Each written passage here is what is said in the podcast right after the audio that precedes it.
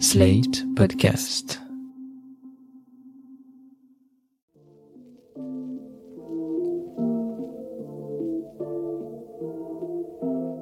Salut et bienvenue dans New Deal, le podcast IFRI Slate TTSO sur l'actu politique aux États-Unis en compagnie de Laurence Nardon, responsable du programme USA à l'IFRI. Bonjour Laurence. Bonjour Romain. Cette semaine, nous allons faire un point de situation sur la stratégie des républicains au lendemain du départ de Trump. Les modérés vont-ils reprendre en main le parti ou l'influence de Trump restera-t-elle trop puissante? On sait qu'il n'a plus de compte Twitter, mais enfin, son influence euh, et ses réseaux restent immenses. Alors, cette question compte et elle compte tout de suite, puisque le parti doit se positionner non seulement sur le nouveau procès en destitution de Trump qui commence mardi prochain, le 9 février, mais aussi dès cette semaine sur le grand plan de relance de Biden. Les républicains vont aussi certainement jouer des instruments tactiques que sont le filibuster et le gerrymandering. Laurence, est-ce que vous savez un peu ce qui nous prépare? Eh bien, il semble que la fenêtre d'opportunité qu'ont eu les chefs du Parti républicain pour se débarrasser de Trump, eh bien, elle est en train de se refermer en réalité assez vite. Regardons un peu l'enchaînement des dernières semaines. Le 13 janvier, donc une semaine après l'attaque du Capitole, on avait dix représentants républicains, donc à la Chambre des représentants, qui ont accepté de voter la mise en accusation du président. Parmi ces derniers, il y avait Liz Cheney, qui est représentante du Wyoming et qui est aussi la chef du caucus républicain à la Chambre, donc un personnage important. Mais ces dix républicains ont été immédiatement extrêmement critiqués par leur base électorale, qui leur a promis des opposants trumpistes dans les primaires qu'ils leur prépareront pour les élections de 2022. Donc dans deux ans, ça va venir assez vite. Et on a vu l'effet de ces menaces lorsque le dossier de mise en accusation du président est arrivé au Sénat quelques jours plus tard le républicain Rand Paul, très libertarien, a immédiatement déposé une motion pour dire que le procès en destitution du président était inconstitutionnel, puisque justement Trump n'est plus au pouvoir. En réalité, cette critique est irrecevable sur le plan constitutionnel. Malgré cela, le 26 janvier, on a trouvé seulement cinq sénateurs républicains pour voter contre cette motion. Ces cinq sénateurs républicains, ce sont les modérés habituels que je vous cite à chaque fois, et notamment Mitt Romney, sénateur de l'Utah, Suzanne Collins pour le Maine, Lisa Murkowski pour l'Alaska, et puis deux autres qui représentent le Nebraska et la Pennsylvanie respectivement. Mais de toute manière, ce procès va pas aboutir, non? Oui, absolument. Au final, le procès en destitution au Sénat, qui commence mardi prochain, le 9 février, donnera certainement lieu à un nouvel acquittement du président, parce que pour que cette destitution soit votée, il faut une majorité qualifiée des deux tiers des sénateurs, c'est-à-dire 67 sur 100. Nous avons 50 sénateurs démocrates, éventuellement les 5 modérés que je viens de vous citer, ça ferait 55. On n'arrive pas à 67. Mais pourtant, on avait l'impression que beaucoup de républicains étaient passés du côté anti-Trump, et ça dans les deux chambres. Oui, mais justement, c'est là qu'une évolution dans l'autre sens est en train de se produire sous nos yeux. Prenons la Chambre des représentants. C'est Kevin McCarthy qui actuellement est le chef de la minorité républicaine. Au lendemain des attaques du 6 janvier, il s'est élevé contre Trump, mais il semble déjà battre en retraite. On a vu par exemple qu'il a été rendre visite à Trump à Mar-a-Lago le week-end dernier une visite que j'ai trouvée euh, assez humiliante en réalité parce qu'il a fait amende honorable. On a parlé de Liz Cheney, donc cette représentante du Wyoming anti-Trump, et des attaques dont elle fait déjà l'objet pour ce positionnement, et à l'inverse, on a Marjorie Taylor Greene, la représentante de Géorgie élue en novembre dernier, qui pour le coup est extrêmement trumpiste et qui développe des thèses complotistes QAnon de manière vraiment extrêmement bruyante et elle embarrasse le parti républicain aujourd'hui. Et on l'a vu d'ailleurs à la Chambre des représentants porter un masque de protection euh, Trump won, Trump a gagné. Bon, mais ça c'était pour la Chambre des représentants. Est-ce que vous pouvez nous dresser le tableau de ce qui se passe au Sénat? Eh bien, au Sénat, on a à peu près les mêmes atermoiements, les mêmes évolutions. On retrouve Mitch McConnell, qui est désormais chef de la minorité républicaine au Sénat.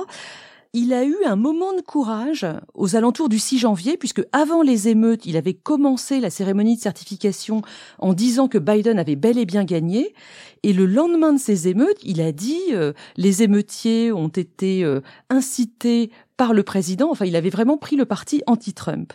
Mais depuis, il fait lui aussi face à des attaques venues du camp euh, pro-Trump et il a voté par exemple la motion de Rand Paul dont je vous parlais il y a un moment disant que euh, le procès en destitution était inconstitutionnel. Et en même temps, ça l'empêche pas d'avoir critiqué très vertement Marjorie Taylor Greene, donc la complotiste dont on vient de parler, toute la presse américaine s'en est fait l'écho hier, mardi 2 février.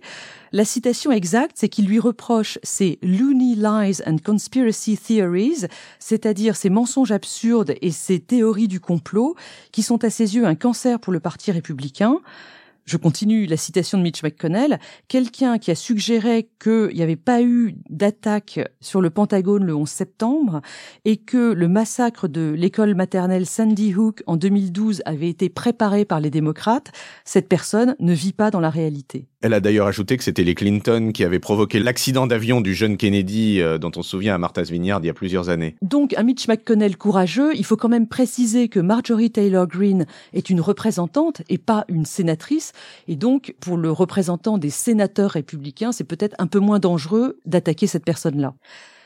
Je termine le tableau en vous disant un mot de Rona McDaniels, qui est la présidente du RNC, c'est-à-dire le euh, Republican National Committee, un peu l'organe de direction du Parti républicain. C'est un profil intéressant parce qu'elle n'est autre que la nièce de Mitt Romney, le modéré dont on a parlé tout à l'heure, et pourtant, elle est extrêmement trumpiste. Elle a aidé le président dans les quatre dernières années à chaque occasion D'abord, elle tient les finances du parti, donc elle a pu renflouer le président sur plusieurs points euh, récemment. Puis aussi, elle a un rôle pour définir la ligne du parti. Elle est très à l'écoute des remontées des partis locaux dans les États. Et donc, on peut croire qu'elle va elle aussi pousser à la roue pour un repositionnement trumpiste du Parti républicain dans les semaines qui viennent. On comprend bien ce que vous nous dites, Laurence. Il n'y aura pas d'élan républicain pour voter pour la destitution de Trump suite aux attaques contre le Capitole le 6 janvier dernier. Ça, c'est pour le Capitole, mais quelle va être l'attitude du Parti républicain vis-à-vis du plan de relance de Biden? Oui, c'est ce plan de relance de 1900 milliards de dollars, le American Rescue Plan, que Biden est déjà en train de faire passer au Congrès pour qu'il soit voté. Dans un très beau geste bipartisan, Biden a invité dix élus républicains à la Maison-Blanche lundi 1er février pour débattre de ce plan. Alors évidemment, les républicains proposent un contre-plan beaucoup plus maigre.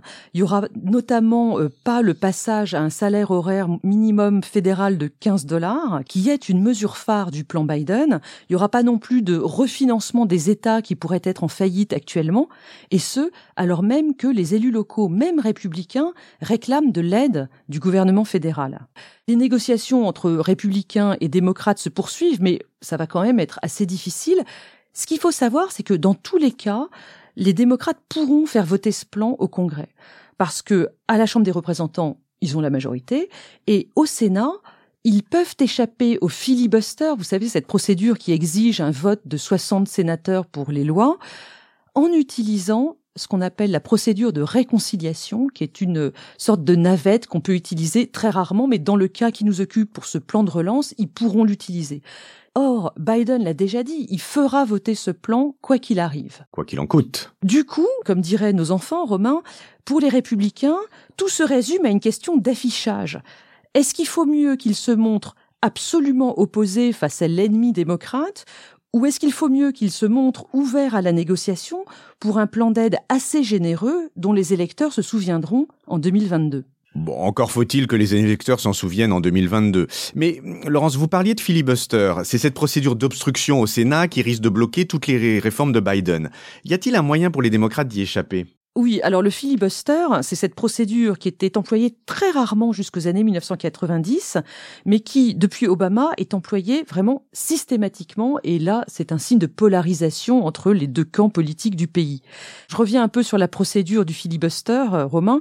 C'est le fait que lorsqu'un texte va être ouvert au débat, un sénateur peut parler sans aucune limite de temps, empêchant de ce fait le passage au vote à l'origine, il fallait qu'ils parlent réellement. Et donc, au bout de 24 heures à peu près, pour les sénateurs les plus résistants, il fallait bien qu'ils s'arrêtent. au Sénat. Exactement.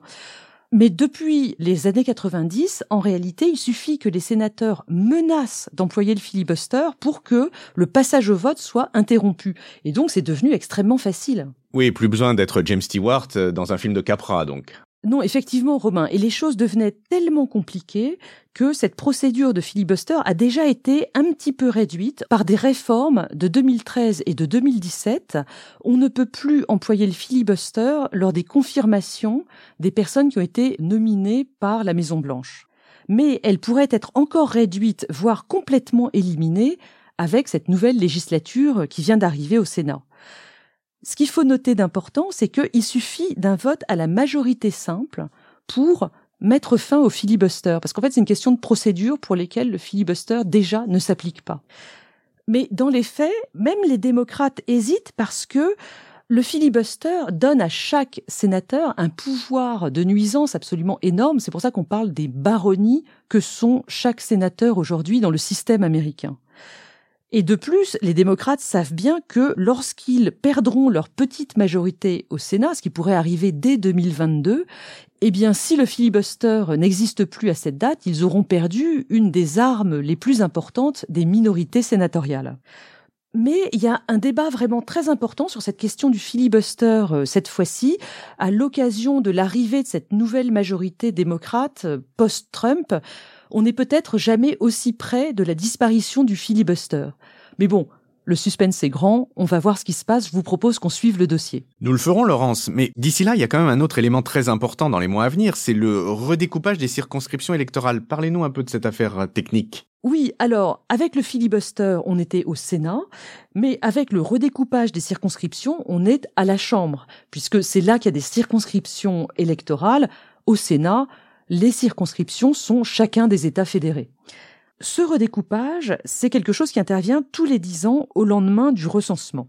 Le recensement de 2020 est enfin fini, il y a eu un peu de retard à cause du Covid, et les 435 sièges de la Chambre des représentants vont être réattribués aux États selon leur nouveau niveau de population.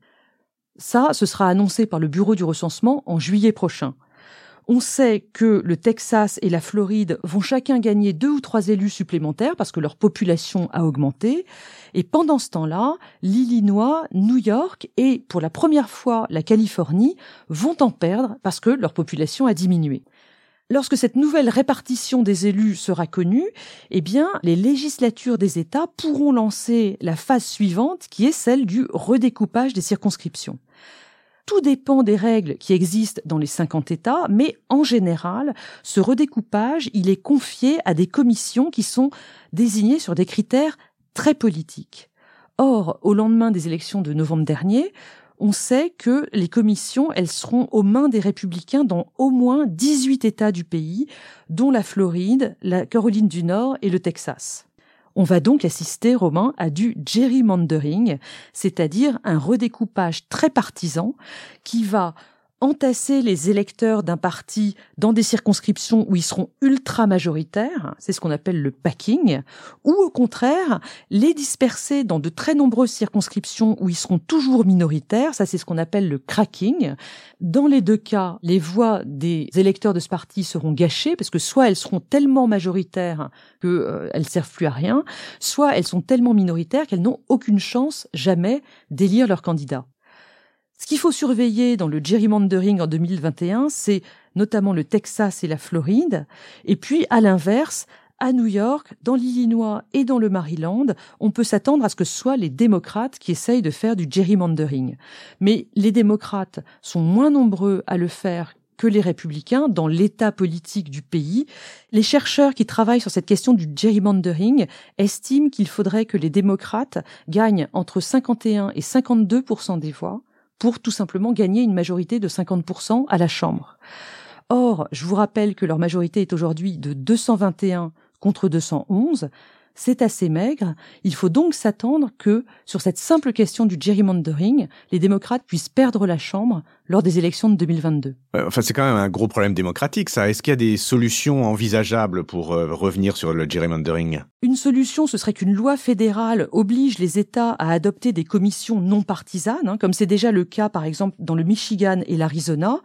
Mais la Cour suprême rejetterait certainement une telle loi parce qu'elle irait contre le principe d'un État fédéral.